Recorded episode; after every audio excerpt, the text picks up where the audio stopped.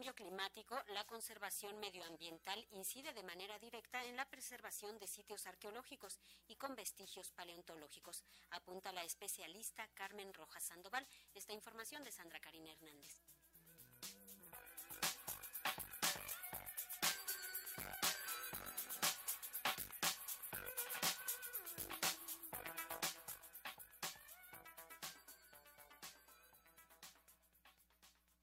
La conservación ambiental es una de las formas en las que también se asegura la preservación del patrimonio arqueológico, y mientras en el pasado el cambio climático inundó cuevas, sellando los vestigios humanos y paleontológicos que allí se encontraban, ahora es la perturbación climática uno de los retos a enfrentar ya que pone en peligro esos yacimientos, señaló la arqueóloga Carmen Rojas Sandoval, investigadora del Instituto Nacional de Antropología e Historia en Quintana Roo. Son retos que también estamos enfrentando como humanos actualmente, el incremento del nivel del mar por el cambio climático, es el reto del que tenemos que aprender de las poblaciones del pasado y a la vez pues el reto que tenemos como arqueólogos para proteger todo lo que viene, porque estos sistemas vagulares de bullir pues es donde se está proyectando la construcción del nuevo aeropuerto, donde pasará el tramo 6 del tren Maya. Entonces, todo lo que es desde Cancún hasta Chetumal serían los tramos que faltan del tren, pero debo de resaltar que el estado de Quintana Roo es un estado muy virgen en cuanto a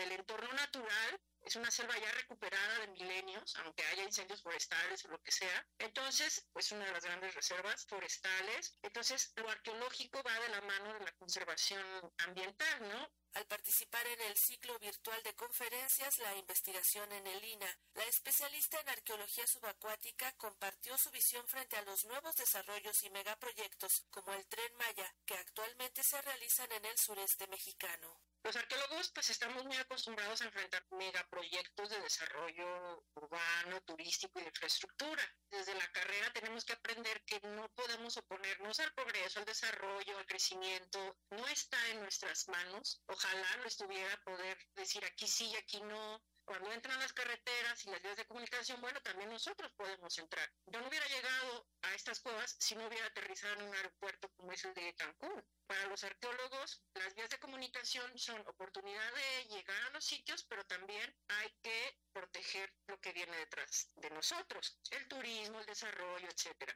la también directora de los proyectos arqueológicos del Holoceno en Quintana Roo y de los cementerios acuáticos mayas, desea que más investigadores se sumen a la prospección e investigación de los numerosos sitios arqueológicos y paleontológicos descubiertos recientemente en Quintana Roo, 50 de los cuales han sido reportados por ella misma. Estos humanos se salieron de las cuevas, pero nunca se olvidaron de ellas porque los mayas pues también las aprovecharon y así como tenemos humanos en todos estos ríos subterráneos. También los mayas construyeron sus ciudades siguiendo estos ríos subterráneos y sus grandes puertos eh, están a la orilla de esos grandes ríos, porque allí están las grandes ciudades, Tulum, Playa del Carmen, Escaret, Chalhac, Punta Piedra y otros sitios. Entonces, mi sueño es que haya tesistas y futuras generaciones de arqueólogos y paleontólogos acuáticos que quieran estudiar pues alguno de los muchísimos sitios que ya están reportados.